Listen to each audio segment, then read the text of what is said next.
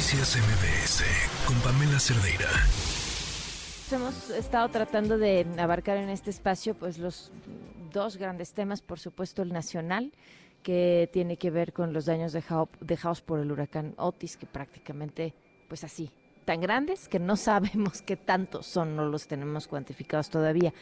Y, por otro lado, eh, pues la internacional, ¿no? Seguimos al pendiente de este conflicto eh, entre Israel y Hamas. Hace rato escuchábamos al embajador de Palestina en México, eh, hemos escuchado diversas voces y mañana vamos a tener una entrevista que no se pueden perder sobre todo porque es muy esperanzadora y porque creo que es una voz distinta no solo sobre el conflicto, sino la historia del conflicto. Y versa sobre todas esas organizaciones que llevan años trabajando por la paz, no los políticos, no los discursos, no, organizaciones que todos los días sientan a palestinos e israelíes hablar y a entenderse y a compartir sus dolores y sus necesidades como lo que somos todos finalmente seres humanos. Le agradezco mucho, hablando de esas organizaciones que están pues ahí en el campo eh, rifándosela todos los días, a José Luis Michelena, Michelena es director ejecutivo de Médicos Sin Fronteras México y Centroamérica. José Luis, ¿cómo estás? Muy buenas tardes. Muy buenas tardes, Pamela, gusto en saludarte y buenas tardes a tu auditorio. ¿Cómo están? ¿Qué han podido ver a través de sus compañeros que están en el territorio? Pues mira, la verdad es que como hemos venido diciendo estos días, la situación es sumamente desesperada, eh, catastrófica. Eh, nuestros equipos, eh, pues algunos están trabajando en el terreno, obviamente, otros tuvieron que desplazarse porque decidieron salir con sus familias cuando se decretó la, la orden de evacuar el norte de la franja.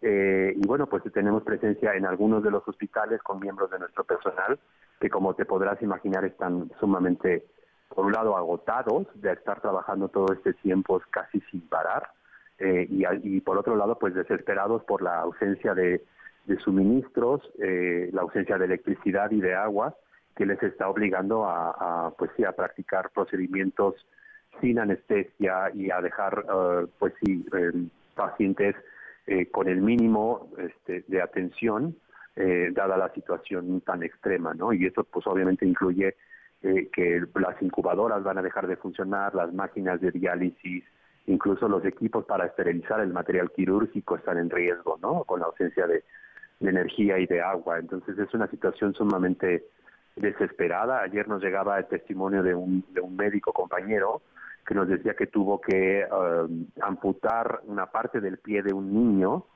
eh, en el suelo de la sala de emergencia porque no había espacio en el quirófano y delante de su hermana y de su mamá y con el mínimo de analgesia, ¿no? Entonces, ese tipo de situaciones extremas y de dilemas eh, morales es los que están teniendo que enfrentar los médicos para proveer, pues, al menos un poco de alivio eh, en la medida de lo posible, ¿no? ¿No hay un solo corredor humanitario por donde le esté llegando algún tipo de ayuda? Por el momento no. Eh, como sabes, pues han entrado algunos camiones desde el sábado pero bueno, como nosotros y otras organizaciones hemos dicho, pues es una gota en el océano de las necesidades. Médicos Sin Fronteras tenía previamente un, stock eh, para proveer a los hospitales con los que trabajaba previamente y actualmente pues ya abrió por completo todas sus, eh, capacidades de, suministros y los ha donado a los hospitales. Sin embargo, pues el tiempo se agota y se siguen consumiendo dada la, gran afluencia de de pacientes y pues por el momento eh, los, los, pocos suministros que han llegado pues son completamente insuficientes para el, número de pacientes que se están viendo, ¿no?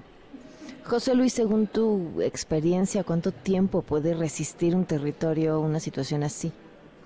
Pues mira, la verdad es que es, es, una situación tan inaudita en términos de, del, del respeto del derecho humanitario, internacional y, del, ataque a, las instalaciones médicas que no tengo una respuesta específica. Lo que sí sabemos es que pues muchos pacientes van a morir si esta situación no cambia en horas eh, o días, ¿no?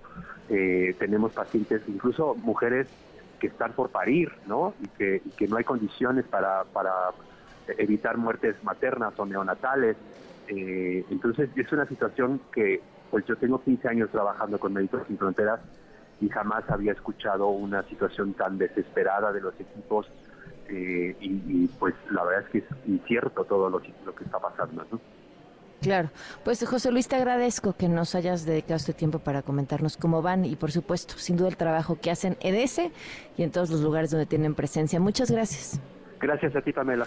Noticias MBS con Pamela Cerdeira.